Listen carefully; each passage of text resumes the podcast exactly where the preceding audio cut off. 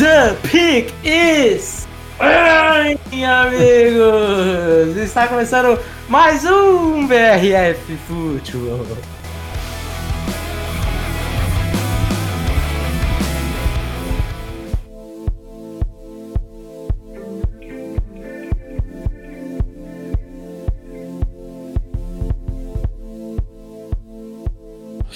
Beleza, Felipe. Com a entrada dessa triunfal, não tenho mais o que falar, né? Só apresentar aí que a gente está com esse convidado especial hoje, Felipe Vieira do On The Clock, um cara que manja muito aí dos prospectos do draft e a gente vai discutir aqui um pouquinho, trazer o, o top 5 aí do Felipe, de cada posição, de cada skill position, né, que é o mais importante para o nosso fantasy, e vai dividir aqui com a galera que está aqui também, né? Tem o Sérgio, que você já conhece, nosso especialista aqui dos prospectos. Fala aí, Sérgio.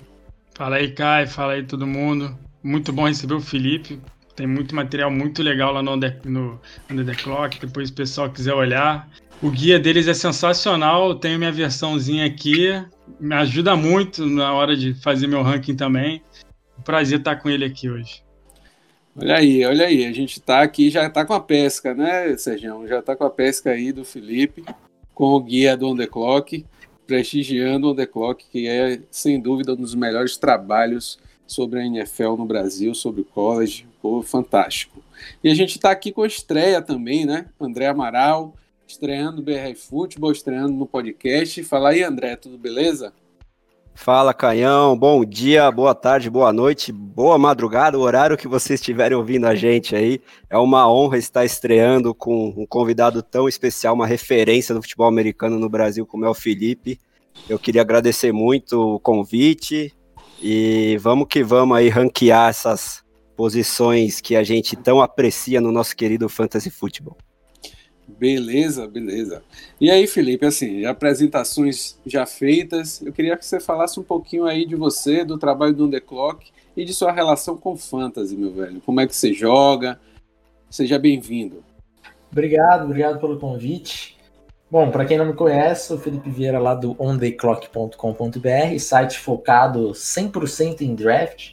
Estamos falando de draft aí o ano inteiro. Em junho a gente já vai estar tá falando de 2022, de Sam de, de Brice Hall, enfim, tem, tem muita coisa que a gente já vai adiantando aí, né?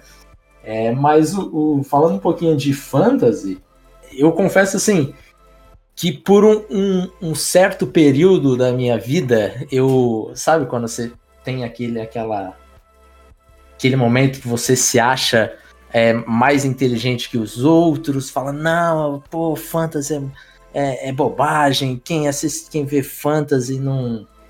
Quem acompanha só por fantasy, né? É aquele fã casual, não sei o quê. Só que assim, é uma grande bobagem, né? Porque a gente consegue traduzir muita coisa da produção do jogador é, pela qualidade do, do, do, jogador de fato. Daí às vezes ficam, ah, você é analista, é, você gosta de tal jogador porque ele pontua bem no fantasy. Claro, se ele tá pontuando bem no fantasy, ele tá produzindo na NFL. É óbvio. Qual o problema disso, né? Vê algumas pessoas ainda que tem essa, esse negócio de ah, ah, o cara só é conhecido porque é, joga só gosta do jogador porque joga o fantasy, ele pontua bem. É, é, é, sim, é por isso que eu gosto dele mesmo. Ele faz touchdown, ele ganha jarda. Para mim, é, acho que é uma qualidade importante, uma característica importante do jogo, né?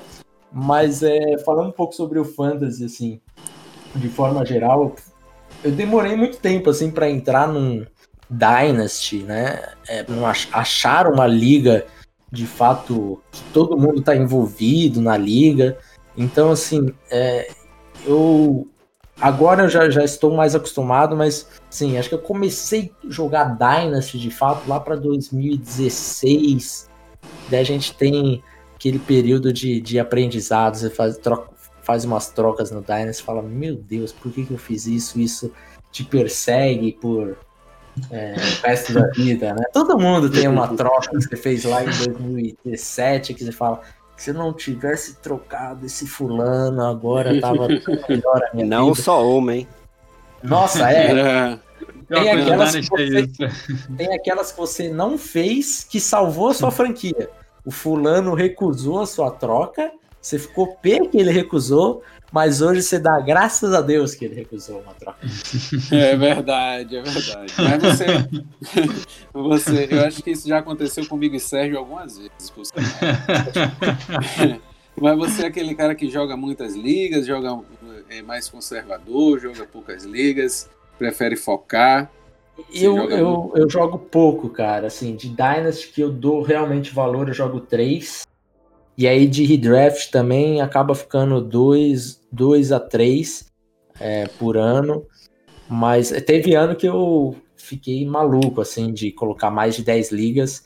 Só que nunca mais na minha vida eu faço isso. Ah, Quando sem dúvida. Eu faço aquelas minhas 5, 6 ligas, assim, eu já, já tô aceitando a sexta porque eu não posso recusar, sabe? Porque Sim. ah, não, é a liga do, do time que eu treino. Pô, Felipe, vamos participar, não sei o que. Daí fica chato não jogar. Aí acaba entrando. Mas é, se entrar, se vier um convite assim, ah, tá sobrando, quer entrar, Felipe? Não, não quero, não tira dessa que eu não quero saber. É, mas eu dou, foco aí na- nas outras. Mais no Dynasty, inclusive. O Dynasty é, é onde eu fico matutando é, quase que diariamente aí o que, eu vou fazer, principalmente nessa época, né? Essa época para Dynasty é fantástica, né? Assim, hoje em dia me empolgo muito mais com as Dynasty, eu tenho isso também, mas eu sou que nem aquele bêbado da, da primeira vez que diz assim, nunca mais eu bebo. Então, todo ano, todo ano eu digo, não, eu vou entrar em poucas ligas, né? Então vou fazer hoje. No meu máximo é 8, eu entro em 15, 11. Não, Então, nunca mais. Ainda mais trabalhando com isso, direto com Ah, fantasy, acaba rolando muito convite, né? Ano passado eu tava assim, bem conservador, com minhas oito ligas e tal. Aí entrei no Scott Fish, entrei no outro, vários internacionais aí que a gente acabou entrando. Então fiquei com umas 15 ligas, pelo menos cinco era eu e Rui, para dividir aí a, o, o transtorno. É, então, e organizando também campeonato, a gente acaba entrando. Mas beleza, a ideia aqui também é a gente falar do que está em voga agora, é, o que é o trabalho do On The Clock, né? 100% focado em draft. E nada melhor do que a gente falar dos prospectos para o Fantasy, né? Nosso, nossos rankingzinhos aqui, a gente acabou vai fazer um top 5 aí de cada um, espelhando no do Felipe. E a gente vai começar com os quarterbacks. Quarterbacks têm dividido paixões aí, eu acredito. E eu acho que a gente vai ter um pouquinho de polêmica nesses top 5. Então, queria saber aí, Filipão, quem é, quem é seu top 5 de quarterbacks aí nessa ordem para esse draft e para o Fantasy, né? Que você acha que vai, vão ser bons no Fantasy, vão pontuar? Tá, vamos lá. Então, começando do quinto. No quinto é Mac Jones, de Alabama. Acho que nenhuma surpresa aí, né? Meu Meu. quarto. Será que tem surpresa? Meu, meu quarto é, é o Trey Lance. O terceiro é o Zach Wilson. O segundo é o Justin Fields. E o primeiro, o Trevor Lawrence. Com um detalhe importante: Trevor Lawrence e Justin Fields estão muito próximos. Quem, quem comprou o guia sabe que eles estão próximos. E para fantasy, o preço que você vai pagar no Trevor Lawrence, eu prefiro muito mais pagar no Justin Fields. Então, assim, o custo-benefício para mim do Justin Fields é maior do que do Trevor Lawrence. É, eu já gostei do ranking do Felipe, porque eu adoro Justin Fields também. Eu, se eu tivesse a escolha lá em cima no Superflex, se eu tivesse a 1, por exemplo, eu tentaria descer para ficar com o Justin Fields, porque eu gosto muito dele, acho que ele tem um futuro muito bom pro, na NFL. Gosto que ele corre muito bem, né? Ele tem um passe longo muito, muito bom. Eu, é, eu queria saber, se perguntar uma coisa pro Felipe, se ele acredita nessa situação do Mac Jones para São Francisco. Não é, não é muito, é, é um pouco de boato e tal, mas eu acho que isso vai, vai muda muito o valor dos quarter- quarterbacks para esse ranking agora. O que, que você tá achando disso, Felipe? Cara, assim, mesmo ele indo para São Francisco, eu ainda teria ele como meu quinto. é, eu acho que tem uma possibilidade muito grande de, de termos Mac Jones. Assim, se tivesse que apostar, para mim é Mac Jones é, é, o mais provável. Depois é o Trey Lance para São Francisco e depois o Justin Fields. Aqui estou falando em né, quem, quem, que, quem que eu acho que São Francisco vai draftar. Uhum. Então, assim, o, o, o Mac Jones em quinto, mesmo caindo num lugar é, muito interessante aí, né, em São Francisco, um ataque legal, ele tem um problema que é a falta do, do jogo terrestre, né? É um cara que não produziu isso na, na em Alabama e, e quarterbacks de fantasy que, que não correm antigamente era um, era um luxo, né? Hoje é necessário. Hoje é necessário. É. A gente vê, por exemplo, o, o Brady, que teve uma temporada espetacular na, no, no ano passado, em liga Sim. padrão, que é 4 é, quatro pontos por touchdown, ele ainda assim foi o QB 7, se não me engano.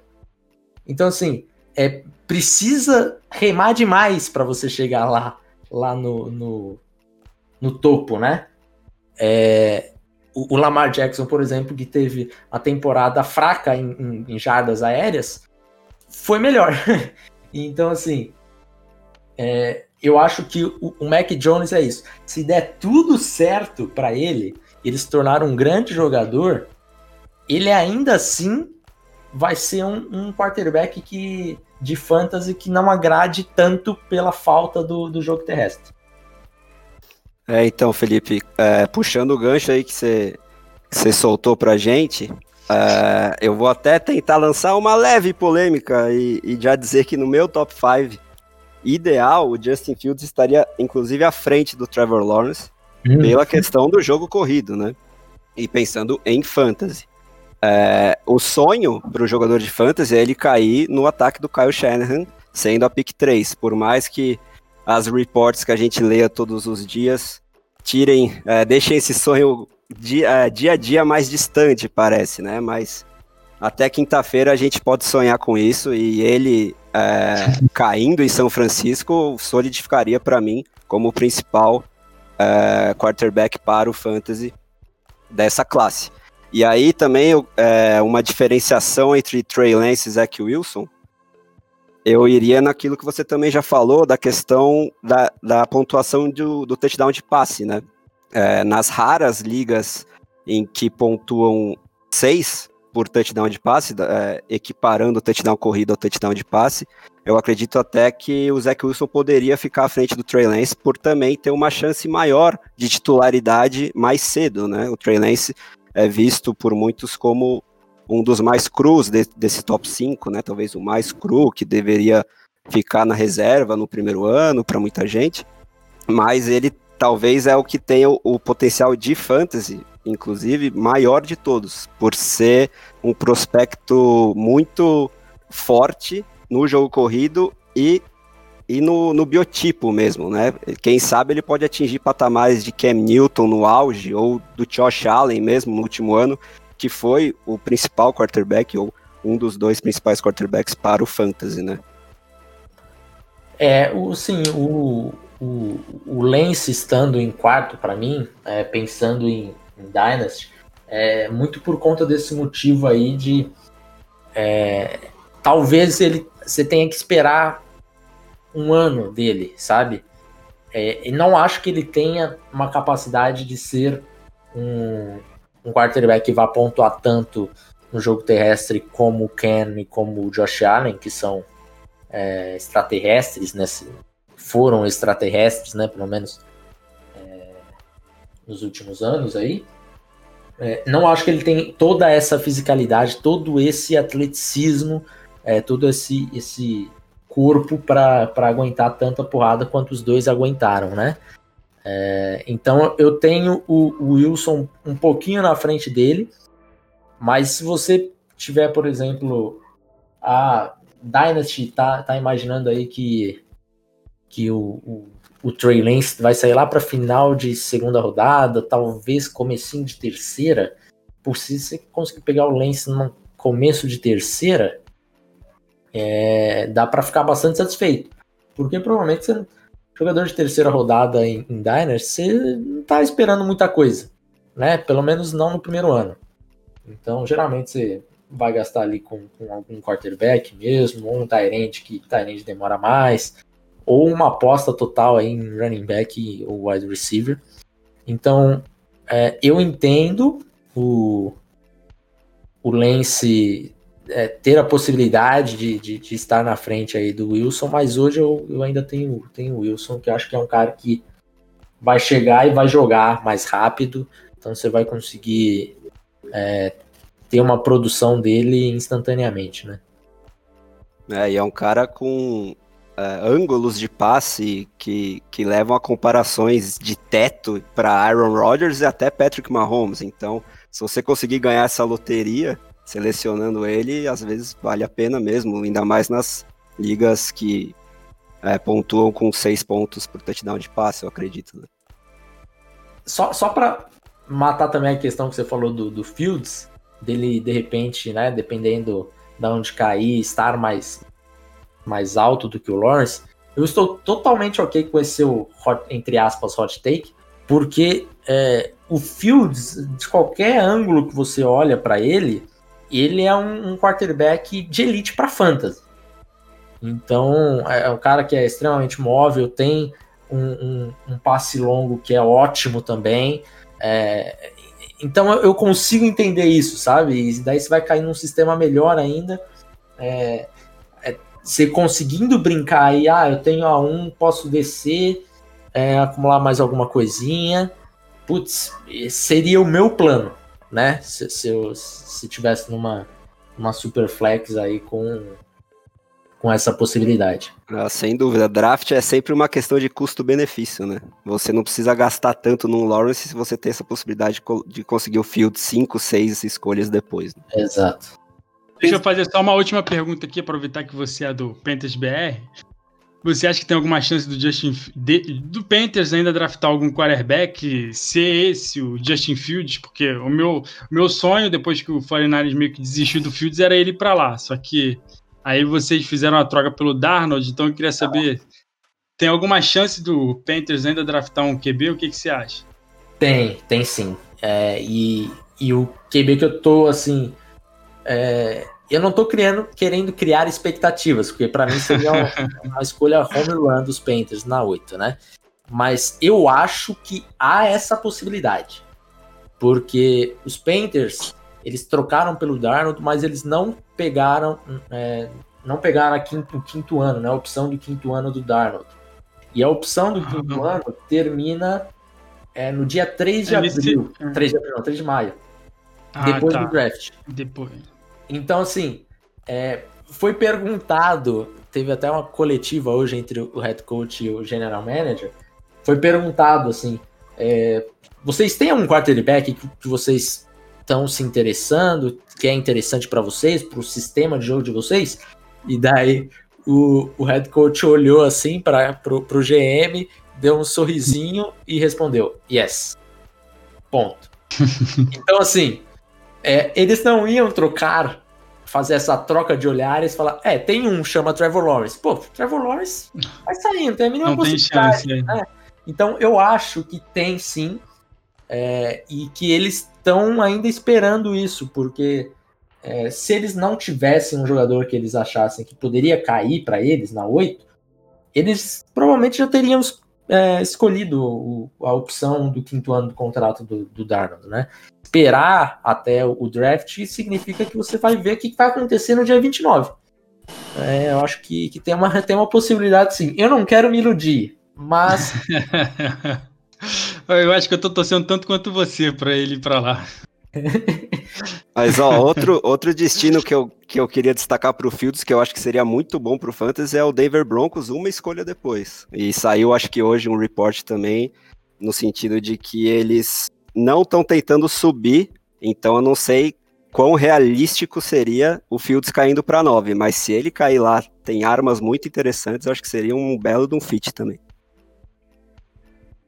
É, tem muitas armas mesmo, mas se, ele, se o Panthers deixar ele passar, então a gente já sabe que vai ter alguém em depressão aqui, né? Ah, certamente. Pode olhar lá na live do. A gente vai fazer live do, do draft no canal do, do YouTube do On The Clock. Pode colocar, saiu oito filtros ainda tá disponível. Se Carolina não escolheu, você fala, Ih, deixa eu ver a cara do Felipe triste lá. Pode ter certeza que vai estar tá lá, cara triste. eu ia até perguntar aí se, qual era que vocês achavam que seria os Land Sports e vocês já me responderam também, do Justin Fields. É, alguma coisa preocupa você, Felipe, na questão do Justin Fields demorar um pouquinho ali no pocket? Você acha que ele não depende um pouco de uma L melhor para realmente se destacar? Você, tem alguma impressão sobre isso? Não, cara, isso não me preocupa nem um pouco. É, as pessoas, é até curioso que, que as pessoas é, tratam ele como se fosse, ah, ele só fica focado em uma, em uma leitura, na primeira leitura. Pô, o cara teve, tem é, média aí de, de jarda por, por tentativa de passe de 12 ponto alguma coisa que é altíssimo. Então, assim, se você só fica ali esperando é, abrir a, a, a longa para lançar lá, ele não seria um prospecto que teria 67% de aproveitamento de passe, que não sofre tanto sex e que eu, eu, eu vejo muita gente falando disso, que ah, ele só fica na primeira leitura. Só que eu não vejo número sendo trazido para isso, porque para mim, ele é, um, ele é o quarterback que mais faz progressão desta classe. É, então, assim, para mim é exatamente o oposto. O Trevor Lawrence é um cara que solta a bola rápido na primeira leitura dele, ponta livre, solta. E jogando na ACC, é, uma conferência mais fraca, com um time muito mais forte que qualquer outro que enfrentou no calendário, basicamente, geralmente a sua primeira leitura vai estar livre. Então, é, eu confesso que eu não consigo entender esse, esse, esse argumento aí para o Justin Fields. Para mim, é, ele é um dos quarterbacks, quarterbacks que mais tem essa progressão, que mais faz leitura. É, sai da primeira para a segunda, para a terceira, para a quarta. Estou cansado de ver no tape ele fazendo isso. É, então, não, não me preocupa nem um pouco. É, também o problema de ter essas conversas assim é que os meus concorrentes nas minhas ligas acabam ganhando, gostando dos jogadores que eu gosto também, mas faz parte, né? Então, Felipe, continuando aqui o, a nossa conversa, qual é o seu top 5 de running backs? Cara, eu te falar que eu tô com você aí nesse negócio de você vai falando publicamente seus concorrentes, já é a pior coisa, cara. Não, ter... pra você deve ser ainda pior, né? Que você Nossa. escreve muito sobre isso, então pra Liga Din Dinastia deve ser horrível isso. É né? que assim, eu ainda não falo tanto de fantasy, né? O David é, não é, é lá, é, não é lá muito fã de fantasy, eu acabo falando um pouco mais, assim, de vez em quando no podcast. Uhum. Mas eu tento dar uma escondida no jogo também, cara. Porque fala, pô, nesse ano eu tô com a, em uma das ligas, eu tô com a pique 3 e com a pique 5. Então, assim, eu preciso dar uma manobrada aí para ver se eu consigo fugir de não, não falhar. e é Superflex essa liga ou não? Não, não, ela é. Ah. Então, não, por enquanto, então, menos mal, né? É. Sim, Mas é, vamos ver os próximos. O problema, problema é agora. O problema vem agora. Mas é o meu ranking de running backs. É surpreendente porque vai ser diferente do que está no guia, tá? Né? É, então, em quinto aí eu tenho Kenneth Gainwell.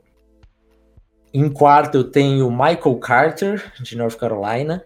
Em terceiro eu tenho Najee Harris de Alabama. Em segundo, eu tenho Travis Etienne, de Clemson. E em primeiro, eu tenho Javonte Williams, de North Carolina também. Aí uma surpresa, porque para quem me acompanha no, no, no On The Clock, é, eu tenho Najee Harris como prin principal running back da classe, né? Então, Najee Harris, para fantasy, eu, eu tô colocando ele em terceiro.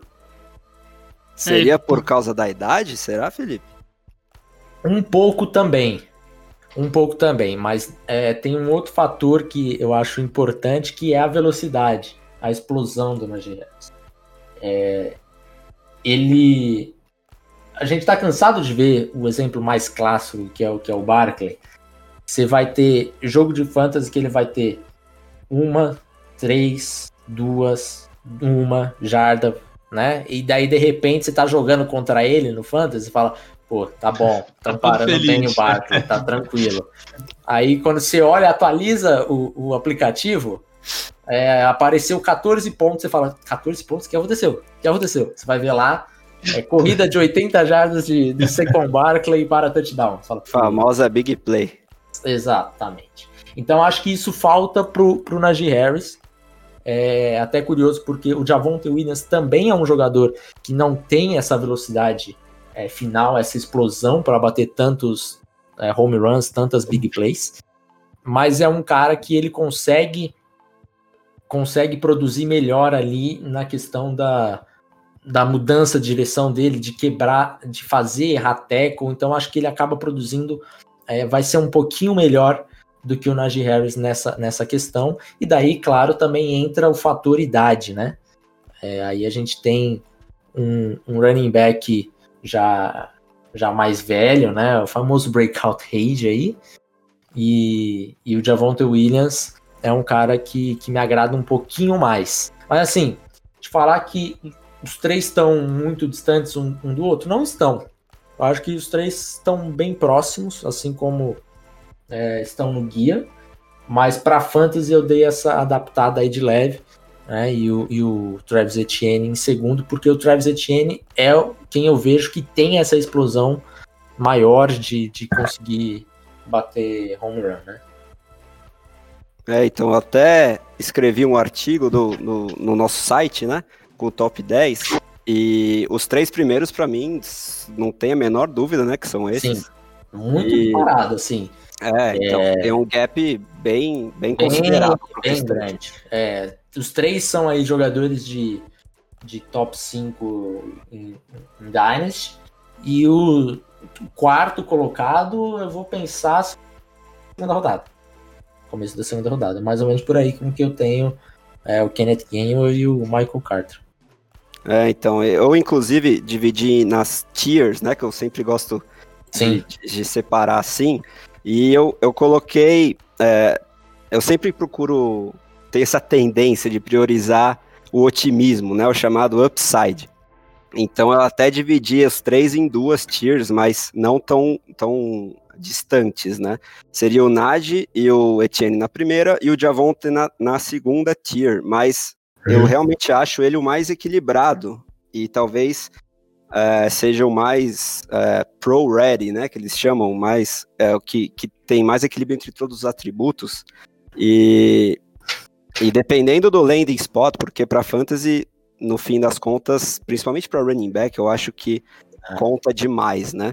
É, e... É, é, isso aqui pode mudar tudo quinta-feira. Quinta, é. sexta, né? Quinta-feira provavelmente não vai mudar muita coisa, mas na sexta deve mudar. De ah, o, quem tinha terceiro passa a ser o primeiro, quem estava em primeiro vai para terceiro, porque a tal time, por exemplo, Najee Harris em Pittsburgh não me agrada. Ele ficaria em terceiro mesmo, tá?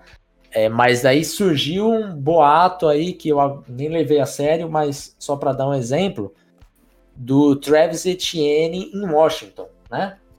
É, Deus Washington, me livre.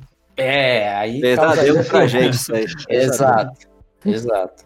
É, pior ainda para Vou sonhar e tudo hoje com isso aí. É. Mas então. Felipe, sobre esse boato do Nagy é, em Pittsburgh, é, eu vejo ele sendo comparado muitas vezes ao Le'Veon Bell, pela paciência que ele tem, visão de jogo para achar os gaps, né? Só que eu acho que hoje a linha ofensiva é bem diferente da época bem do. Le'Veon Bell lá, né? Então acho que é por isso que você tem esse pé atrás, né? Exatamente isso, cara. A linha ofensiva de Pittsburgh é de noite a diferença do que tinha o Bell naquela época do, do Bell ganhando liga para todo mundo, né? Então isso me preocuparia. E daí para quem tem, é, para quem tinha uma linha ofensiva muito forte, que é o caso do Najee Harris, é, passar para um, um, nível mais elevado, né, de, de competição e a sua linha ofensiva piorar consideravelmente em relação ao, ao que está enfrentando, é, é uma preocupação. Então É, eu tenho medo de, de Najee Harris cair lá em. Na verdade, eu tenho medo de qualquer um cair lá, né? Por exemplo, Travis Etienne caindo lá em, em Pittsburgh me causaria arrepios. Um lado bom de ir para Pittsburgh é que eles não costumam usar muito dois running backs, né? Um running back vai ter muito muitas coisas, mas realmente eu acho que se tem uma posição no fantasy, né, que é muito dependente de, do resto do time é o running back. E a linha ofensiva realmente caiu muito de nível e eu acho que o Big Ben também atrapalha um pouco, né? Porque o Big Ben, pelo menos no final da temporada passada, não passava nenhuma confiança em passes longos, né? Então a defesa se concentrava muito na frente e realmente pode causar muita dificuldade para o running back. Se, se for o caso do no Najee Harris para gente. E, Felipe, o que, que você acha dos outros dois que você falou, o Michael, o Michael Carter e o Kenneth Gainwell? Você acha assim que tem algum landing spot para eles que eles podem subir muito, talvez chegar nesse outro tier ou, ou não, assim?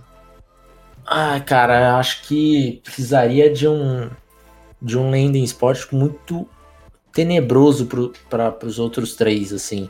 Porque, assim, de fato, a gente está falando de Pittsburgh aqui, ser um, um, lugar ruim, mas lá pelo menos ele teria o volume. Aí só se for um, um lugar que ele não tivesse tanto volume.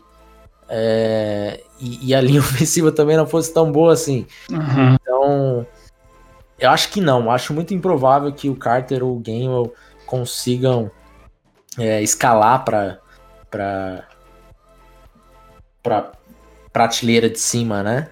E daí tem, tem o Gainwell que que é um jogador que, que eu até gosto, é, acho um jogador interessante, é, acho que vai ser um bom jogador para a NFL, mas eu tenho minhas dúvidas se ele vai ser aquele workhorse, né?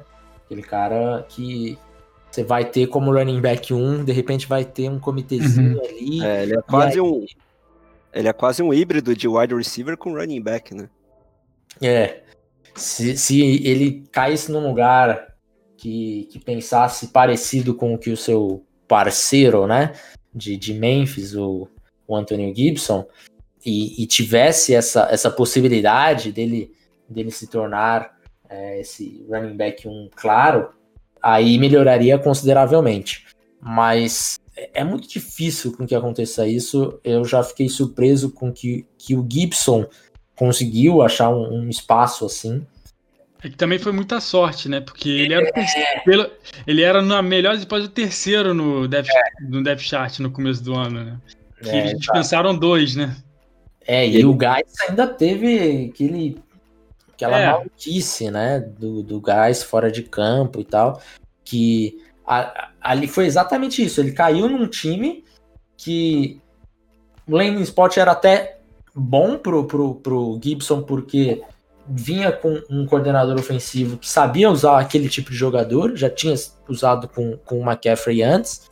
É, então você falava, beleza, dá para ver o que, que vão fazer aqui, mas aí ele vai ficar meio que algemado com, com, com o Guys, que eu achava que o Guys seria é, de fato um baita running back aí na liga. E, e talento ele tinha, né? O problema era é. a cabeça. E é, o engraçado. Duas do... lesões, né? E depois a cabeça. É, exato. O engraçado, eu acho que fizeram com o Gibson é que praticamente transformaram ele, porque ele vinha de ser um jogador na, no college com uma utilização parecida com a que o Gainwell tem, né? Com bastante foco no jogo aéreo. E ele foi praticamente transformado num, num early down back, é, é. porque os third downs eram meio que reservados para o J.D. McKissick, né? Então, esses dois últimos running backs, né, o Carter e o Gainwell, principalmente o Gainwell, é, o melhor, a, a, comparação mais otimista que eu consigo pensar para ele é, seria achar um lugar que ele tem uma utilização parecida com a que o Austin Eckler tem, por exemplo, né? Ele sempre divide alguns snaps, bastante, alguns touches com um cara mais bruiser, né, mais focado no, no jogo corrido, mas ele tem muitas oportunidades e muitos, muitas recepções, né? É, seria mais ou menos por aí mesmo, cara. Eu, eu gosto dos dois, eu acho que os dois são, são jogadores que, principalmente pra NFL, não pensando tanto em fantasy, mas também aí é, é meio caminho andado. Se ser um bom jogador, oportunidade vai se aparecer, vai. É, eles certamente vão aproveitar. Podem não ser aquele jogador assim que você, pô, tem o Michael Carter tá tranquilo, né? Mas pode, é, ele pode ser importante aí para, ah, preciso colocar ele no slot e tal. É, pode ser, pode ser um caminho aí para Michael Principalmente Carter. em liga PPR, né? É, aí a coisa já, já fica mais interessante ainda, né? E te perguntar, Felipe, você que faz vários mocks, dos mocks que você acha que tem vaga assim de running back que você normalmente põe um running back lá, qual é o, assim, o seu preferido e qual seria o pior para você? Ai, deixa eu pensar que eu, eu faço eu faço mock até a primeira rodada, né? Porque eu, ah. eu vou fazer primeira, segunda e terceira. É, eu já, acho... estou, já estou arrependido disso, porque é, eu vi lá no Twitter você começou um, né? É, já tinha feito no ano é- passado, esse né? É, é, esse é o, o comunitário, esse vou, é. vou na, na, primeira rodada. Eu quero fazer um de, de, de, três rodadas, só que já me quebrou as pernas que já aconteceu uma troca hoje que machucou tudo, ah, né? É. é a do Orlando é, o, o, difícil de você fazer o mock é isso, né? Que chega na hora, tem uma troca que ninguém imaginava e arrebenta tudo, né? Que o, o Chiefs ia pegar um teco, agora trocou, então abriu um espaço para um jogador que a gente não sabe direito, né? Para Baltimore draftar, né? É, exato. Pode até que se chegue outro teco por lá, mas é, de fato atrapalha. E daí pensando, deixa eu. É, que daí provavelmente. Eu acho que o Najee Harris sai na primeira. Você acha que é o único que vai sair na primeira? Eu acho que sim. Eu acho que é o único. E se sair, se não sair o Najee Harris, saiu o Travis Etienne, eu acho que o Najee Harris também não sai na primeira, né? Acho que vai ser um running back. Não tenho uhum. certeza qual, Entendi. mas e você arriscaria o Steelers pegando na primeira? Eu arriscaria, eu arriscaria aqui que é, que é Pittsburgh Steelers. Agora, vou te falar uma coisa. Javonte Williams, por exemplo, nos Dolphins, me agradaria muito. É, né? ia ter muito volume, né? Muito volume, né? E daí, Pra nem agradar quem tem o Gaskin, né? Sim, sim. É, quem tem o Gaskin tá é, achando que vai ficar, vai ficar na, na boa, né? É. Mas Dolphins me agradaria bastante. É, pensando aqui no topo da primeira, da segunda rodada.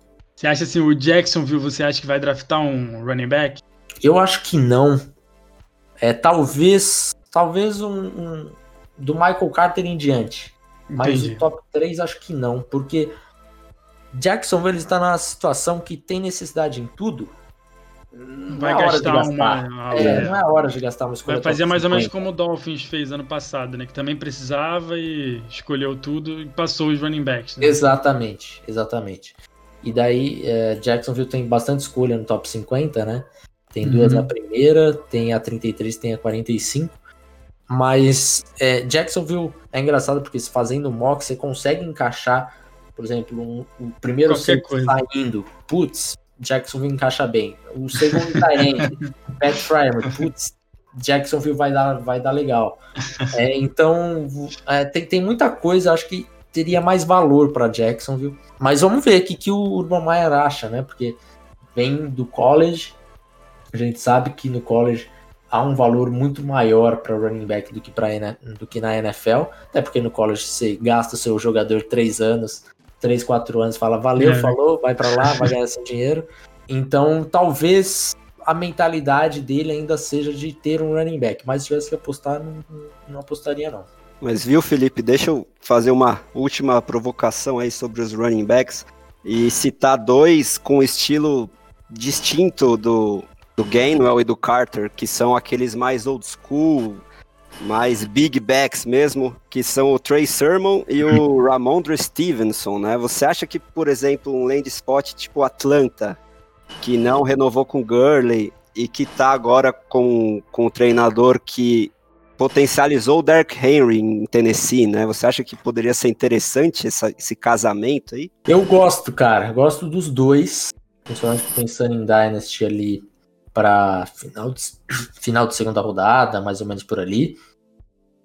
É, acho que os dois hoje ainda são jogadores é, piores do que é o, o, Mike Davis, que chegou lá em Atlanta. Mas acho que os dois têm, têm capacidade de, de se tornar melhores. É, o Trey Sermon é um cara que que eu gosto mais do que a média também. É um cara que, que tá acostumado ao contato. O Ramondre Stevenson também é um cara que gosta de ganhar jardas depois do, do, do, contato. Vai trazer pouca coisa para você no jogo, no jogo aéreo. Acho que aí é o grande ponto do, do Stevenson nesse quesito para fantasy. É, o Trey Sermon, acho que para fantasy é um pouquinho mais completo. É, e daí, dependendo do landing spot, eu acho que para mim vai depender do landing spot para eu ver quem que eu vou pegar primeiro desses, desses dois caras. Eu ia lhe perguntar é, se você, além desse top 5, tinha algum jogador abaixo desses 5 você é, daria algum valor para o fantasy. Se é, seria um deles, Trey Sermon ou Ramon Stevenson, ou tem algum outro jogador que você daria valor também? Eu gosto também do Germar Jefferson de Oregon State. É, também é um jogador que a gente tem no top, nosso top 10 da, do, de running backs. E aí nem, nem estou falando de fantasy. É um jogador que eu acho que é o, o grande problema dele é a falta de gerar jarda depois do contato. É um cara que não conseguia quebrar tackle assim de Com jeito certeza. É, é, muito problemático assim. Quando eu tava fazendo o report dele, chegou em jardas pós-contato, eu já tinha visto é, uns quatro tapes dele, eu falei, eu vi algum, algum tackle quebrado Jefferson, Não. quatro tapes que eu assisti, e aí eu fui voltar, falei, não, agora eu vou ficar atento qual vai ser o tackle, qual vai ser o primeiro tackle que ele vai quebrar. E demorou, viu, cara? Demorou. Com certeza. É... Eu, na nosso, no nosso podcast aqui sobre os running backs, a gente estava discutindo isso mesmo, né, Sejão? A gente estava falando que parece que ele vai, quando vê que vai ter o contato, ele se joga, ele já desiste. É essa impressão que me deu, né? Porque é. eu não vi ele quebrar quase nenhum teco. Foi uma é. das coisas que me botou ele lá embaixo também. É um cara bom, mas eu acho que na NFL ele vai ter muito mais dificuldade com isso do que no college. É, ele é um cara que ele tem até o, o corpo é construído de forma com que ele, ele enfrentasse mais, né? Então não é como se ele fosse mirrado e ah, foge do contato, porque se ele tomar o contato ele vai se machucar, se lesionar. Não é o caso. Então faz com que eu tenha uma esperança com que ele mude essa mentalidade dele. É, porque acho que é um cara que tem uma, uma boa velocidade, tem uma boa mudança de direção, uma ótima explosão. É, a visão dele e, e, como ele consegue improvisar também, eu acho que é, que é acima da média. Mas é isso, o grande ponto dele é força de jogo. Não tem ainda e, e ele precisa trabalhar isso. Dependendo da onde ele cai, se tem um bom treinador de running back consegue tirar isso da cabeça dele, aí ele se torna um, um jogador muito interessante. Só que é, se ele se tornar esse jogador interessante, o, o cavalo já vai ter passado. Então, assim, é um jogador que eu estaria disposto a arriscar, sabe? Entendo. Entendo. E vocês, meninos? Sérgio, André, algum outro jogador que vocês, da, da posição aí que vocês teriam alguma ideia que podia se dar bem também? Pra gente terminar aqui com os running backs. É, eu gosto do Khalil Herbert. Eu acho que ele tem assim um, um pouco de físico que talvez se ele tiver um, um bom landing spot, ele pode ser um twin back. Acho que ele, ele com certeza está bem abaixo desses outros que a gente falou, no, dos, principalmente dos, do top 3, né? Eu, eu acho que é, o top 3 é bem separado dos outros. Eu quero ver muito é, o que que. Quem vai draftar o Chris Evans, que é um jogador que eu, que eu gostei, só que ele jogava num time que era horroroso, que era o Michigan, que parece que não, eles eles não sabem aproveitar o talento que eles têm. O quarterback deles era horroroso, então o ataque dele não fluía. E o Chris Evans não joga, né? Não jogou no ano passado por. Teve um opt-out, teve lesões, mas era um jogador que eu gosto, então eu quero muito ver onde que ele vai, para onde ele vai ser draftado. Ah, eu consigo citar o Kylen Hill de Mississippi State preocupação maior com ele é o fato dele ter dado o chamado opt-out tardio aí, né? Ele jogou três jogos, salvo engano, só em 2020, e aí teve um desempenho muito abaixo do que ele tinha tido em 2019, e aí decidiu abandonar novamente.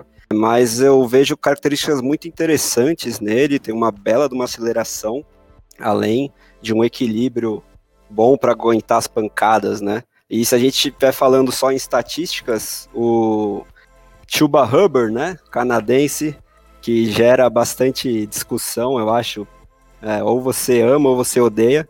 Se você puxar só o número, o cara tem números extraordinários, né? Mas ao mesmo tempo ele chega com aquela bagagem de várias corridas, só 328 apenas em, em 2019, salvo engano, no segundo ano dele, ele já, hum. já chega com aquele tanque mais baixo, né? Com a gasolina mais baixa.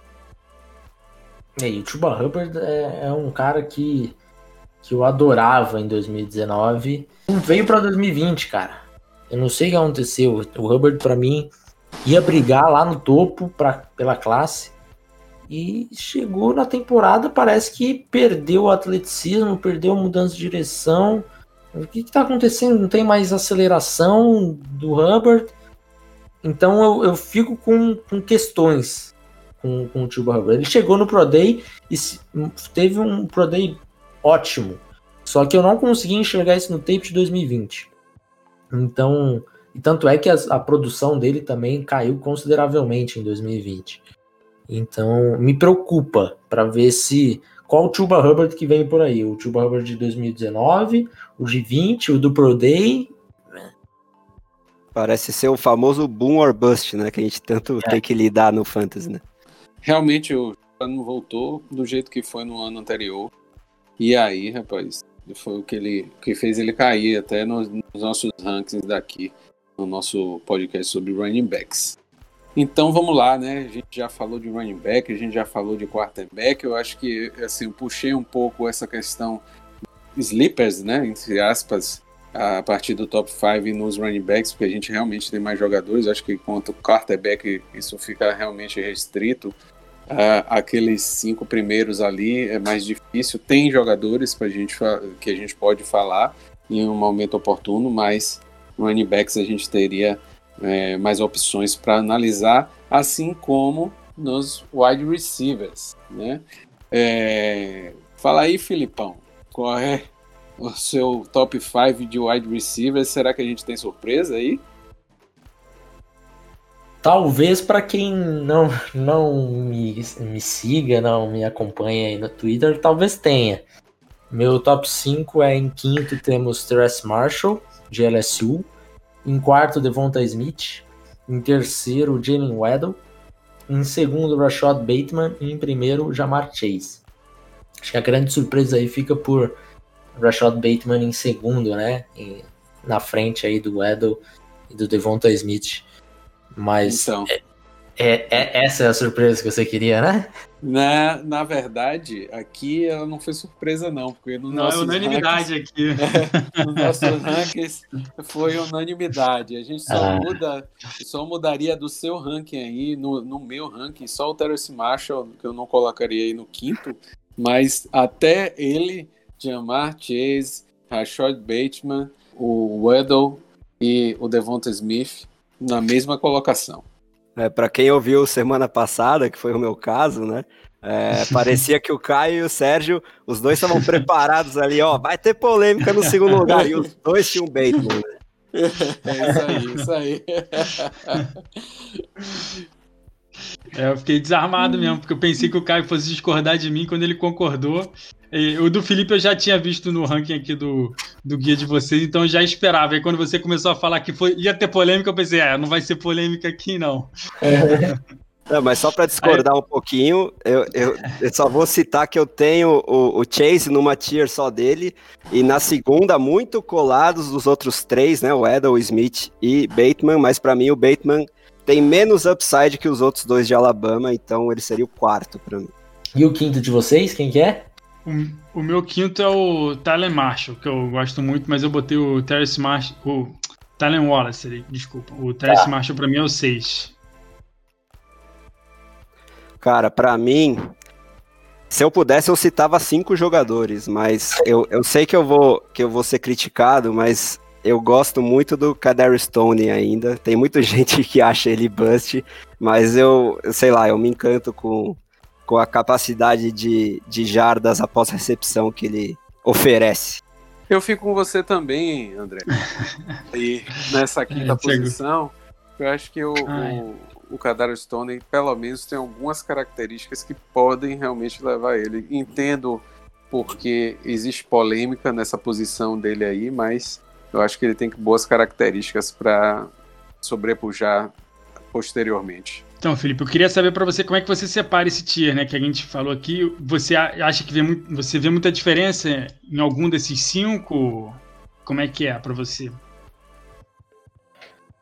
Para mim é Jamar Chase numa prateleira só dele. Rashad Bateman, se, se eu quisesse ser é, um pouquinho mais, mais firme nas minhas palavras, Rashad Bateman quase numa prateleira só dele também. E aí é, o Edel e Smith abaixo. E aí o Edel Smith e Terrence Marshall em outra prateleira.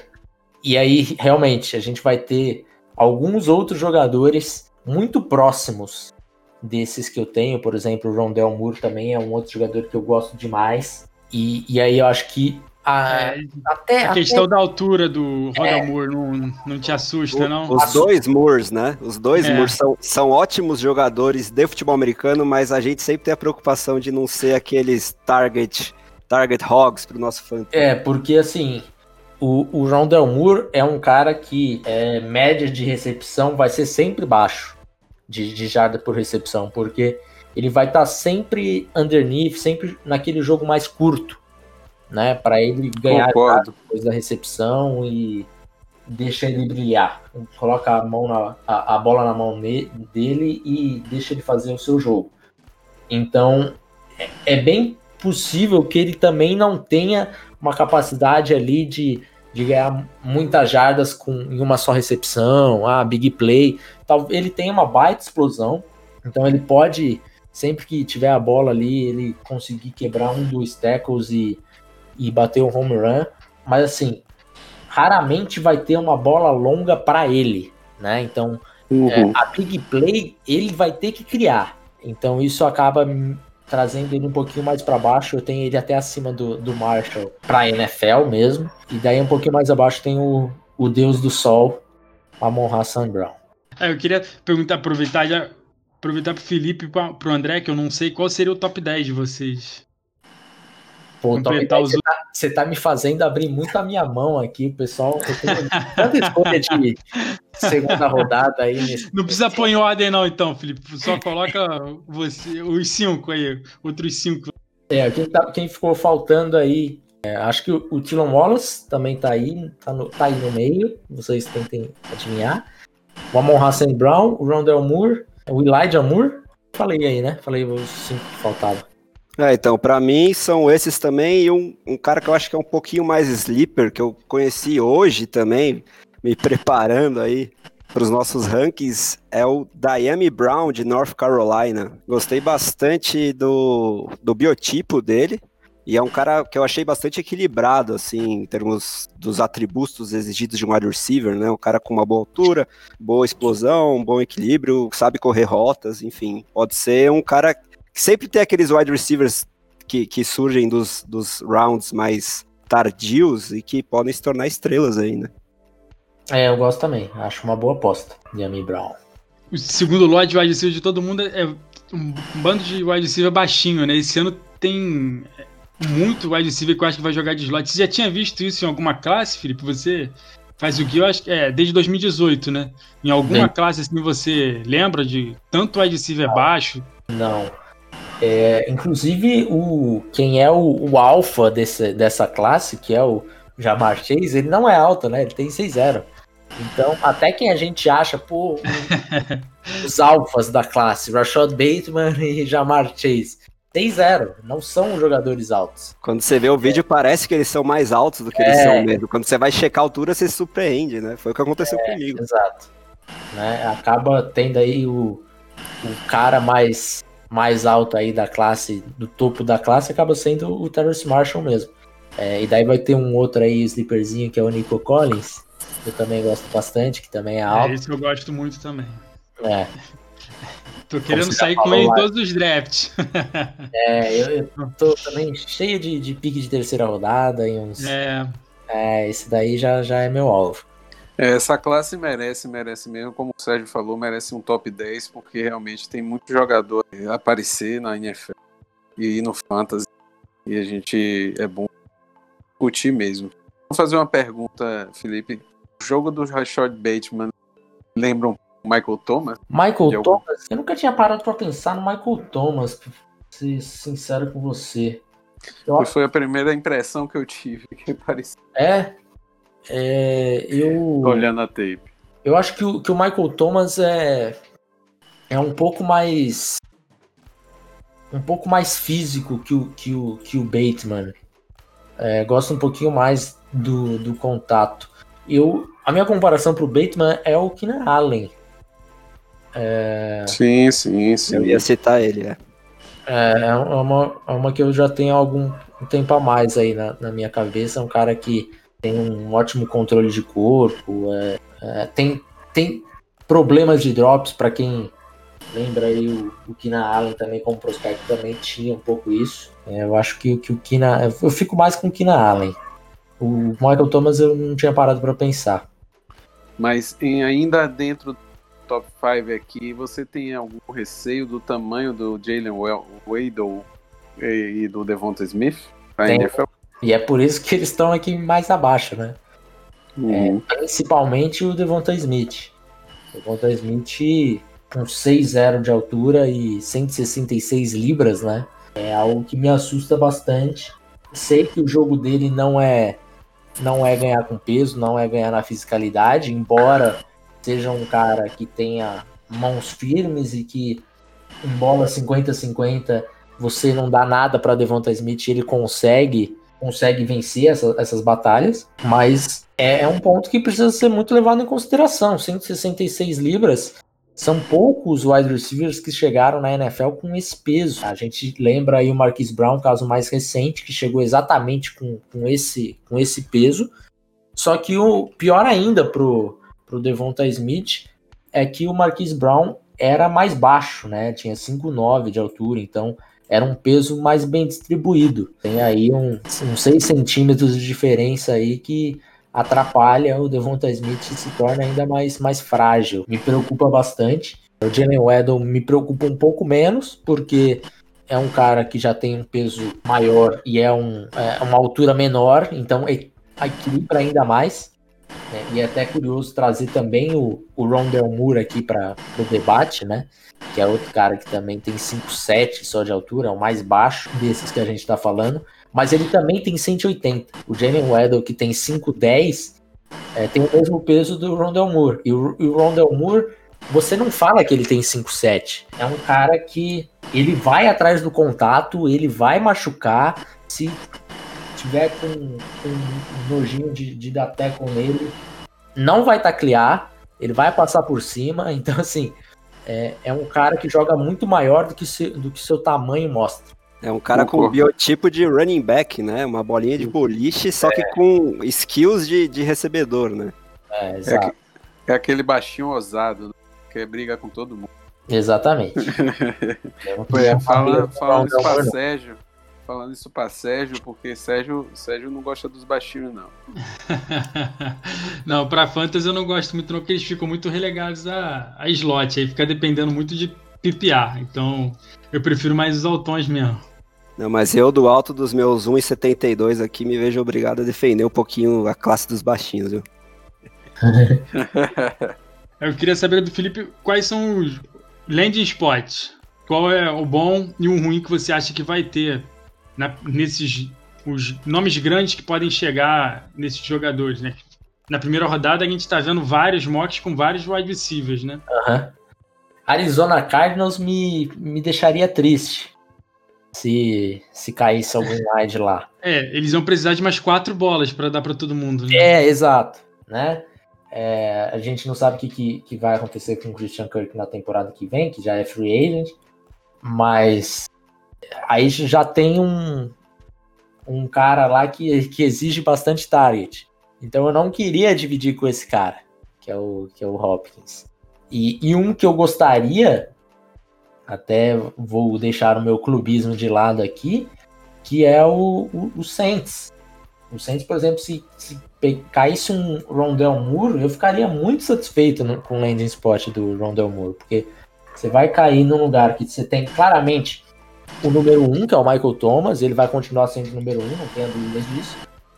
Mas você tem um ataque que consegue, um treinador que consegue ser criativo para usar esse tipo de jogador. É, então eu ficaria muito satisfeito para fantasy se um Rondell Moore caísse em New Orleans. Não, eu acho que essa troca de hoje só me deixou assustado e com pena de quem vai para Baltimore, né? Porque lá não tem é. quase nenhum volume.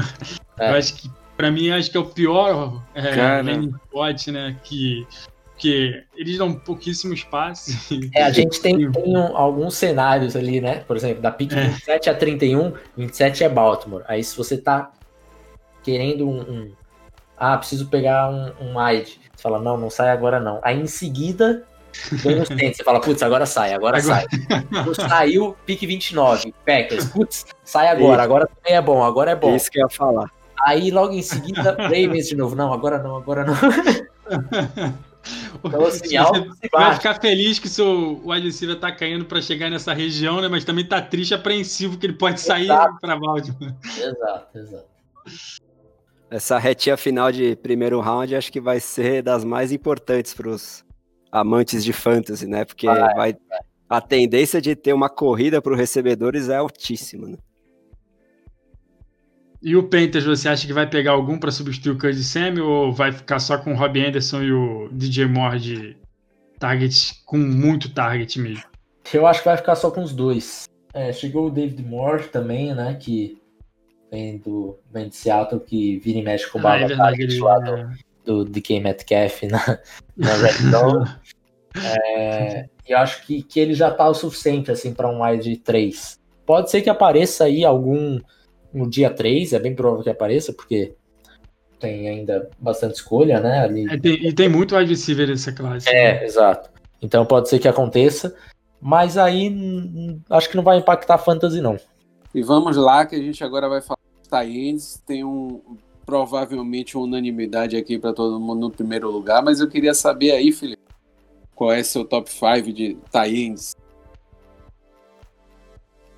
Para fantasy eu não tenho nem top 5, tá? Isso já mostra o quão fraca que é essa classe. É, para mim é, é Kyle Pitts em primeiro, disparado, uma prate... três prateleiras na frente. Kyle pra... Pitts em segundo, Kyle Pitts. Ah, desculpa. É, exato. É, em segundo, Pat Frymers, de Penn State. Em terceiro, Brevin Jordan. E aí, quarto, quinto, sexto, sétimo, para mim tá tudo no mesmo balaio. Muito difícil. Pode ser que um, um ou dois aqui que apareça que seja alguma coisa relevante para fantasy, mas é, eu não apostaria em nenhum, para ser bem sincero. Mas aí só para não, não falar que eu não não disse das flores, em quarto Hunter Long, em quinto Kenny Yeboah de Ole Miss. Eu acho que esses últimos dois, por exemplo, né, eles vão ser aquele caso do Tyrant que não vai produzir muito no primeiro ano, né? E muito provavelmente vai ser chutado pelo time que draftá-lo na dinastia. Então não precisa, né, draftar, é, né? É, é, é, bem provável assim que seja aquela escolha de quarta rodada, final de quarta rodada, sabe? Quando você fala, não tem mais nada aqui, ah, vou pegar o Tyrant, ver o que acontece. É, e na primeira, Deixa Na primeira movimentação da temporada, né? Tem que chutar alguém, vai ser ele que vai ser chutado, né? Exatamente. E aí vai aparecer pré-temporada, não vai ter hype nenhum em cima. É. Ah, o fulano ainda precisa aprender tal coisa. Hum, não acho que, que vai ser relevante para fantasy, não. Mas viu, Felipe? É, queria te perguntar, porque eu vejo com cada vez mais força uma é, tendência de colocarem o Kyle Pitts como escolha número um overall nos rookie drafts pro, pro Fantasy, né? E acho que isso motivado muito é, pela escassez da posição, né? Porque cada vez mais difícil de achar alguém que preste a não ser o famoso Big Tree lá do Travis Kelsey, George Kittle e Darren Waller, que é um cara com quem o Pitts é muito comparado, né? Talvez também diante da, da fartura de recebedores, e da questão de que os running backs vão depender muito dos landing spots, né? Você acha que, que vale essa primeira escolha geral no Kyle Pitts? Olha, quem tiver esse esse culhão de selecionar ele com a primeira geral, eu vou bater palma assim pela coragem. Eu, eu não escolheria na primeira geral. Né? Eu tenho a 1.3 a 1.5, eu estou muito pensando nele nessas escolhas. Mas na, na, primeira geral eu ficaria um pouquinho chocado, eu não faria. É, eu entendo porque realmente se tem ali os três que fazem realmente fazem diferença. E aí você vai ter mais uns três ou quatro que, que vão que são titulares, são Tyrands 1. E, sei lá, do oitavo para baixo é uma briga de foice no escuro. Tudo mesmo barco. É, tem semana que você vai escalar o Dalton Schultz e ele vai, vai fazer pontuação aí para entrar no. Ah, o Tyrande 10 da, da semana. É touchdown é, ou nada, né? Oito é, pontinhos ou zero. Exato, exato. Então, é, eu entendo essa, essa, essa vontade de, de achar o, esse, esse difference maker, né? E daí eu acho que vai depender muito de como o time aí da, da pessoa que tem a 1.1 tá formado. Se é a escolha original, é do cara, eu, eu vou aconselhar não fazer isso. Porque se você ficou com a 1.1, você tem problemas graves, né? É, não vai ser, o, não vai é ser o George Kittle que vai ser, resolver seu problema. É, mas se, por exemplo, você fez uma troca e acabou ficando com a 1.1 de outro cara e falta essa posição para você, aí acho que faz, faz bastante sentido. A minha pergunta seria assim, um, considerando os recebedores, né, jogadores recebendo a bola aí, é, fazendo uma leve mistura aí dos rankings de wide receivers e Kyle Pitts aí, vocês colocariam ele aonde? Eu colocaria ele como segundo. É, ficaria atrás aí do Jamar Chase e, e, e bem segundo tranquilamente, assim. é, o Jamar Chase, falando, eu também coloquei ele no, no meu tier 1 isolado aí também. Mas o Kyle Pitts, eu acho que também ficaria com ele nessa posição. Eu acho que ele sai até ali a, a terceira, quinta escolha do draft, muito provavelmente, apesar de que tem uma correria grande aí por running backs sempre, né? Então talvez ele, ele caia um pouquinho e fique do quinto ao sétimo, por aí. Eu acho que ele não passa disso nos rankings de fantasy, não. Vocês concordam? Não, eu acho que é muito é, dependente do time, né? O, o, que o Felipe falou, por exemplo, os times. O primeiro time é um time.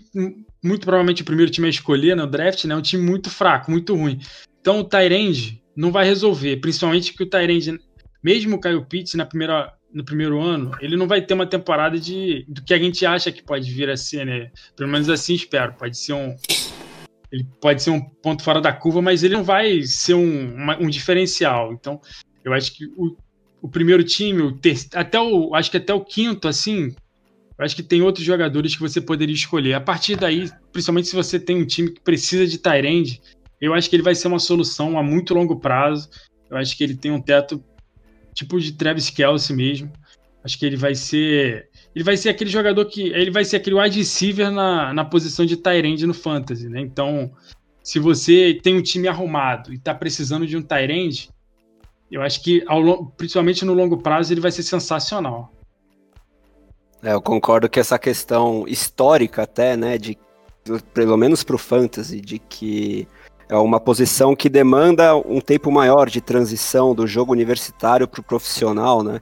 É muito raro Tyrants produzirem uh, números muito relevantes no, na temporada de calor, seria uma questão para o fantasy de construção de elenco mesmo, né? De se você tiver essa necessidade, valeria bastante.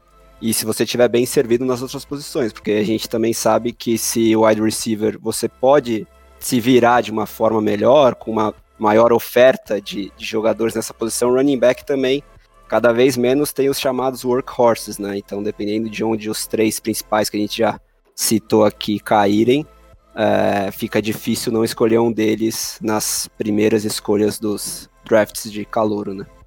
Positivo, Concordo. E for, fora o Kyle Pitts, para a gente falar aí pelo menos de algum tie tem algum desses, pelo menos até o, o Fry Murphy e o Jordan, Felipe. Você acha que algum deles pode ser que apareça em algum momento na NFL, que lhe dê algum retorno no Fantasy? Fora o, o Fairmont e o, e o Previn Jordan? Ou falando dos dois mesmo? Não, falando dos dois mesmo. Tá, é, eu gosto eu gosto muito do, do, do Pet. É, acho um, um jogador bem completo. Acho ele um baita bloqueador. Acho até subestimado esse, esse ponto no, no jogo dele. É, então, assim, para fantasy, falar um baita bloqueador, o pessoal já fica até triste, né? Putz, lá vem o, o Jay Howard novamente. Pena é, que bloqueia não vale ponto. É, exato. Mas acho ele um baita jogador, acho um cara que tem um, um, um belo atleticismo, é, bom ball skills, cara que vai produzir depois da, da recepção. É, e eu vejo ele assim no, no, segundo, na segunda prateleira, também separado do Brevin Jordan. Brevin Jordan era um cara que eu tinha uma expectativa maior pro atleticismo dele. É, um cara chegou no Pro Day e me deu uma decepcionada.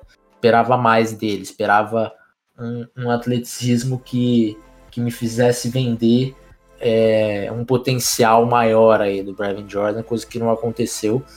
E, e, foi até assim decepcionante mesmo. Não, ele não, olha, não foi um freak, não, ele foi mal assim. Então é, preocupa, mas ainda assim fico com o que eu vejo no tape, né? Que também é um cara que tem uma tem consegue produzir legal depois da recepção. É um cara que tem um bom route running, é, que tem um, um, um tamanho legal para a posição.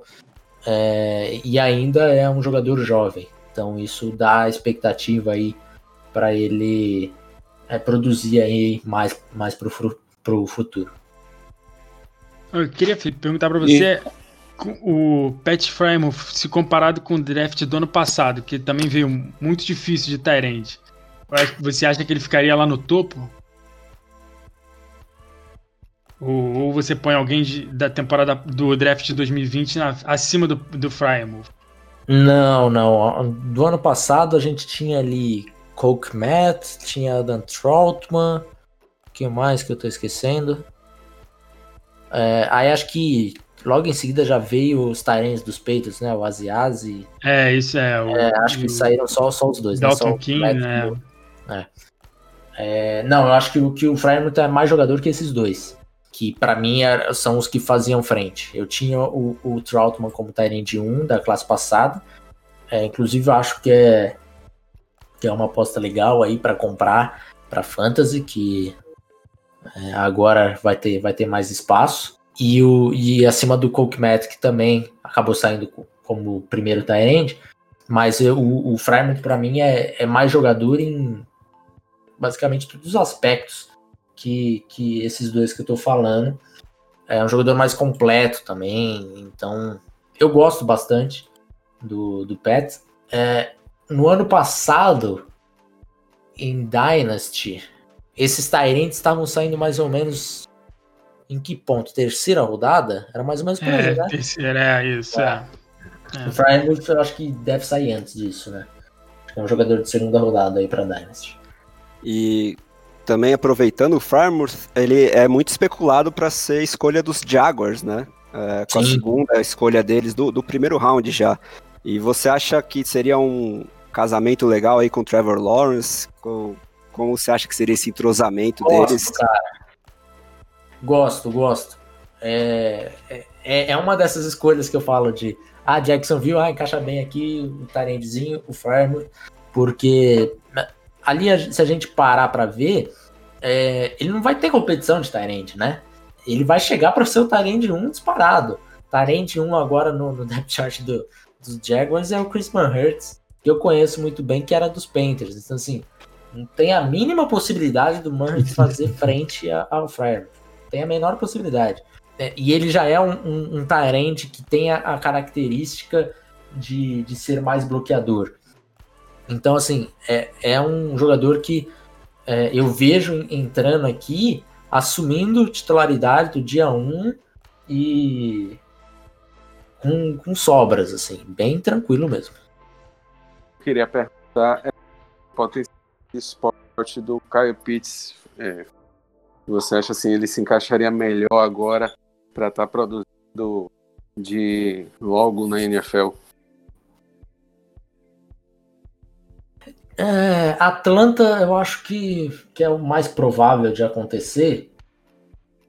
Eu não fico. Eu não fico feliz, mas também não fico triste. Acho que é, tá bom, poderia ser melhor, mas também poderia ser muito pior. É, eu acho que o ideal ali acabaria sendo uma, um, um trade-up que a gente tem visto, né? Pensando aí numa, numa realidade mesmo, era dos Cowboys de repente subindo aí é, que daí montaria um ataque é, dos mais dinâmicos da história da NFL, né? Com Sid Lamb, Amari Cooper, é, Kyle Pitts, Zeke Elliott, é, Deck, mas é, a, aparentemente não deve acontecer, inclusive o Rappaport falou isso hoje já, que eles não devem subir.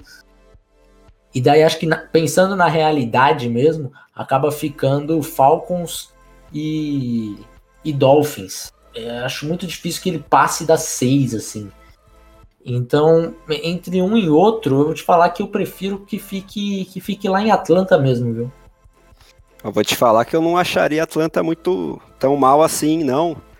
A gente não pode esquecer do que foi o Austin Hooper lá há dois anos, né? Exatamente. Né? Teve números muito interessantes. É, então, aí você colocaria um Tyrene muito mais atlético, muito mais capaz de receber passes, é, num ataque com um quarterback prolífico no jogo aéreo, um esquema de jogo, é que agora vai ter mudança lá, né, de comissão técnica, mas o Matt Ryan, ele sempre busca o seu Tyrene, principalmente na end zone ali, só quem perderia valor seria o Hayden Hurst, né, que, que chegou aí para substituir o Austin Hooper e não foi tão bem assim ano passado. Esse daí, se você ainda não vendeu, você já perdeu dinheiro, né? Vou te falar que eu, que eu investi algumas ações nele ano passado e me dei mal, viu? Eu tô nesse time, eu tô nesse time também, André. Tô por aí.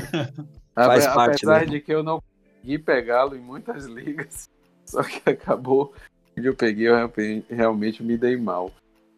O Taend que me deu retorno excelente ano passado. Thomas. Né? Meus times para finais aí de praticamente Washington, Antonio Gibbs, é, o Mexique e, e, o Logan Thomas sempre estavam por lá no, no time. Aí. Beleza. Então a gente está aqui com as skill positions bem servidas uma discussão excelente, fantástico, uma discussão é, agradeço, quero lhe agradecer por estar aqui hoje, por aceitar o, o podcast e lhe agradecer por jogar com a gente, porque aí o nosso nosso projeto lá do, do BRFF participou e um, é um cara fantástico. Eu queria que você falasse um pouquinho aí do que, é que a gente tem que esperar esses dias que já está chegando o draft. Estamos ansiosos, vou acompanhar aí nessa live, viu, meu velho? Opa, estarei esperando lá, porque vai ser, vai ser legal essa live. Vai ter convidados especiais ali, é, sorteio, é, ali a, a arte da, da, da live já está sendo produzida, tá bem maneiro. Então convido aí todo mundo a, a ir lá no YouTube, procura o canal do On The Clock, procura On The Clock Brasil, se não achar, de repente procura On The Clock, aparece canal de relógio, né? Mas é, On The Clock Brasil certamente você vai achar, não tem problema não. Não, só, só colocando On The Clock já aparece já, pô. É, né? A gente já, já conseguiu passar essa já... fase. Eu acho que vocês já passaram, já passaram. Tem a prioridade ali no search do Google já. Opa. É, porque antes, quando, logo quando a gente abriu o site, pesquisava On The Clock era... É, tinha um site de, de reparo de relógio que eu falava, meu Deus do céu, o que, que tá Fala aí, fala aí, Felipe. Se... Oi, fala aí, Felipe. Se meu nome é Caio Ribeiro, você acha que eu vou passar quando essa, essa questão aí dessa busca do Google do comentarista Caio Ribeiro lá da Globo? Nunca. Ah, mas não tem nem comparação. Pô, você é muito melhor que ele, cara. Aí vai, Nunca vai passarei. É, vai dar, vai ter que remar bastante, cara. com certeza, com Vai ter que certeza. acertar muito ranking, né?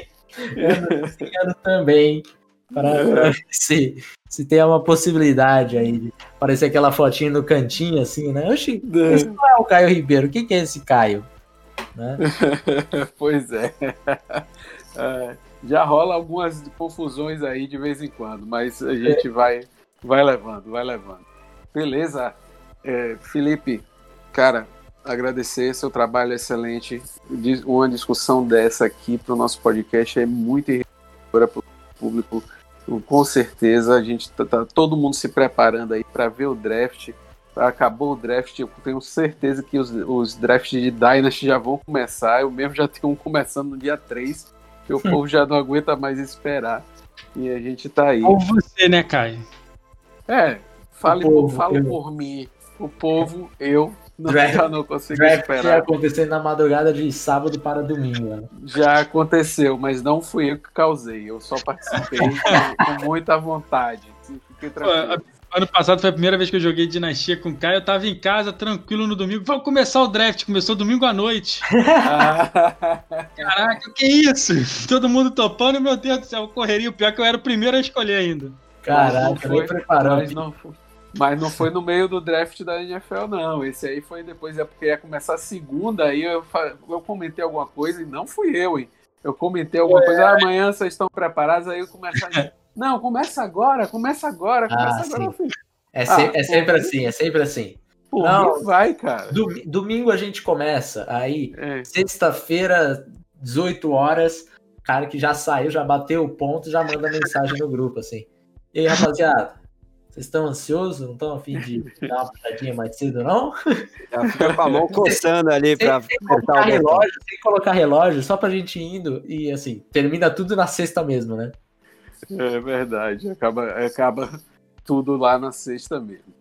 Beleza, e se você que está ouvindo aí já acompanha o trabalho do BR Futebol, já acompanha o trabalho do On The Clock, compre o guia dos caras, bicho, é um guia super completo. Se você quer acompanhar o draft e quer saber sobre os jogadores, quer saber mais informação, acompanhe a live, porque vai ser muito mais interessante do que você ver lá os comentaristas lá de fora falando, você vai ter o pessoal daqui tendo, falando da impressão deles com os jogadores. E eu tenho certeza que você não vai se arrepender. Acompanhe pela live e compre o guia do On The Clock. Se você acompanha o BRFF, a gente está aí com o nosso plano de assinante esse ano. Se você fizer o assinante anual, você vai poder ter, inclusive, a mentoria, vai ganhar o livro de futebol que a gente já vai lançar nas próximas semanas, segunda edição. Com certeza você não vai se arrepender. Valeu, pessoal. Um abraço, Serjão. Dá seu tchau aí. Um abraço, Caio. Agradecer ao Felipe pela presença e parabenizar o André pela estreia.